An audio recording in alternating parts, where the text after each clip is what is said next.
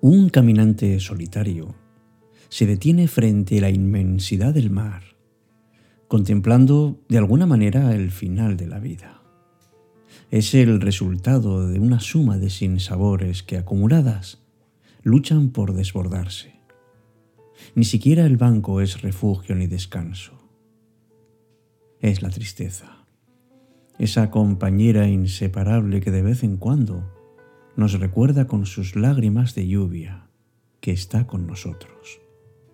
Pero lo peor del viajero no es estar solo que va, es su insoportable soledad. No encuentra compañía ni consigo mismo. Esa es la tragedia del día a día. Todos los ríos llegan a la mar, que es el morir. De eso no cabe ninguna duda. La duda es si la tristeza nos empujará hacia sus aguas o nos permitirá contemplar su quietud desde la atalaya.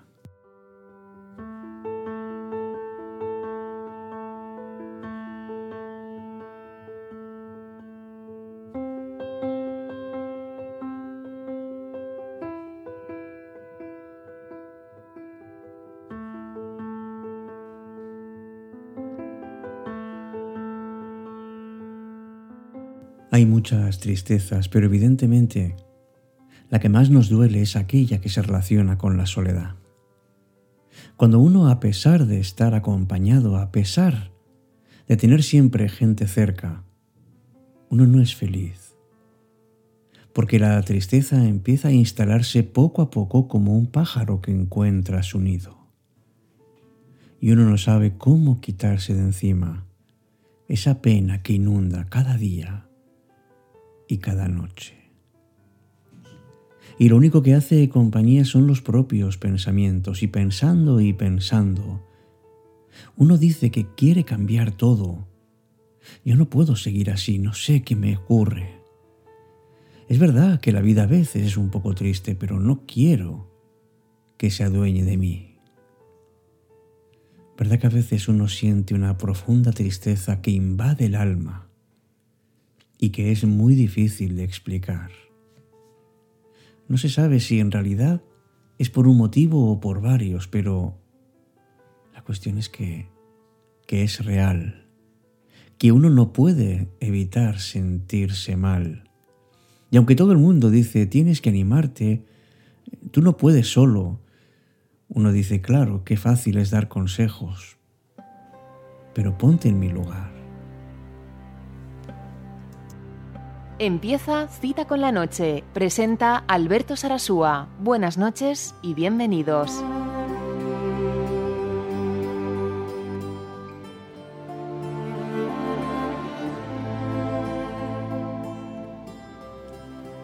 Hola, ¿qué tal? Muy buenas noches. ¿Verdad que a veces uno no puede, no tiene ganas? ¿Cómo puede cambiar esto si la situación va para más? Dice un proverbio chino no puedes evitar que el pájaro de la tristeza vuele sobre tu cabeza, pero sí puedes evitar que anide sobre tu cabellera.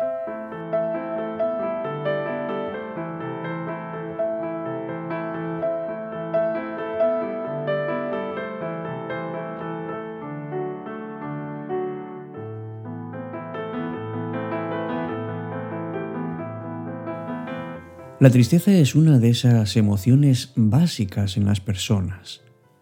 Es una sensación que puede con nosotros por muchos motivos y a veces por ninguno en concreto.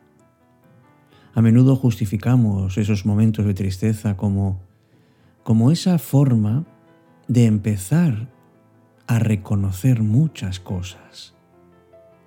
Aprendemos de nosotros mismos y si queremos de estos momentos, podemos salir fortalecidos. La felicidad, escribió Marcel Proust, es saludable para el cuerpo, pero es la pena la que desarrolla las fuerzas del espíritu. ¿Qué ocurre en nuestro cerebro? ¿Qué ocurre cuando el cerebro quiere llorar? Cuando, por ejemplo, reconocemos la tristeza que tiene su lenguaje propio las lágrimas son un mecanismo de defensa y también de desahogo, una forma de liberar esa tensión que se genera en nuestro cerebro. La tristeza nos agota y cuando estamos muy cansados ni siquiera podemos dejar caer las lágrimas. Nadie puede llorar durante mucho tiempo. Y es curioso, pero cuando nos ocurre esto, podemos aprender. El cerebro es un órgano magnífico que, poco a poco va regulándose a sí mismo. Cuando nuestro estado de ánimo es negativo, nos volvemos quizá más lúcidos a la hora de darnos cuenta de qué es lo que ocurre. La tristeza nos activa, nos hace estar alertas y además siempre intentamos buscar nuevas salidas para llenar esos espacios tan vacíos.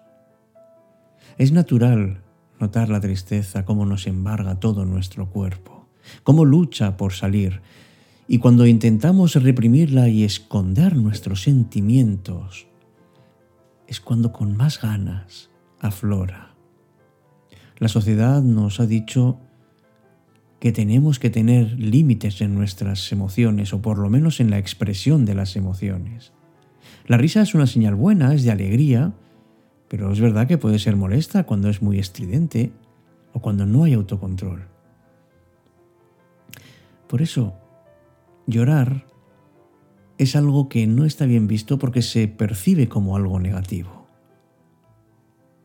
Se vale estar triste a veces, estar rotos de vez en cuando.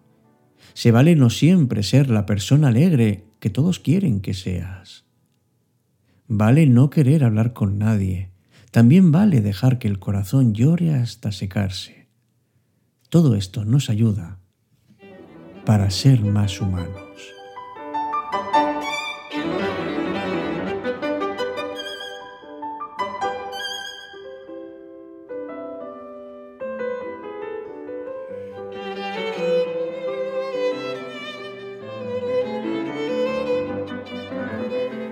Estar tristes es una oportunidad para parar, para reflexionar sobre qué es lo que nos está ocurriendo. Pero sobre todo, nos sirve para valorar lo que antes no mirábamos. Pero no dejemos que la tristeza nos bloquee por completo. Tenemos que intentar con todas las fuerzas que podamos quitárnosla de encima. Entonces tenemos que pasar a la acción. Pasemos, por ejemplo, a quitarnos esa desmotivación que nos da la tristeza. Primero aceptémosla, pero huyamos de sus manifestaciones más típicas como puede ser el llanto o, la, o simplemente mirar hacia adentro. De nada sirve negarla ni, ni tampoco enviarla fuera. Es necesario que aceptemos que estamos tristes y además démonos permiso para expresarla. ¿Qué más da cómo? Es necesario que tengamos esos momentos para que la imagen que podamos proyectar deje de ser importante. El llanto, las lágrimas nos devuelven la paz, nos dan el punto de partida para empezar a cuidarnos de nuevo. Y aunque no nos apetezca hacerlo, porque en el fondo deseamos abandonarnos, no está todo perdido. Podemos ir haciendo poco a poco cambios que nos ayuden busquemos una motivación dentro de las actividades. Es decir, que nos guste realizarlas por sí mismas, sin nada externo. La clave de todo es pensar, como dice aquel refrán, que la lluvia cae porque la nube ya no puede soportar el peso. Las lágrimas caen porque el corazón ya no puede soportar el dolor. Y eso es lo que poco a poco tenemos que ir dándonos cuenta, que la tristeza es algo que tenemos dentro, pero que no podemos dejar que nos gobierne.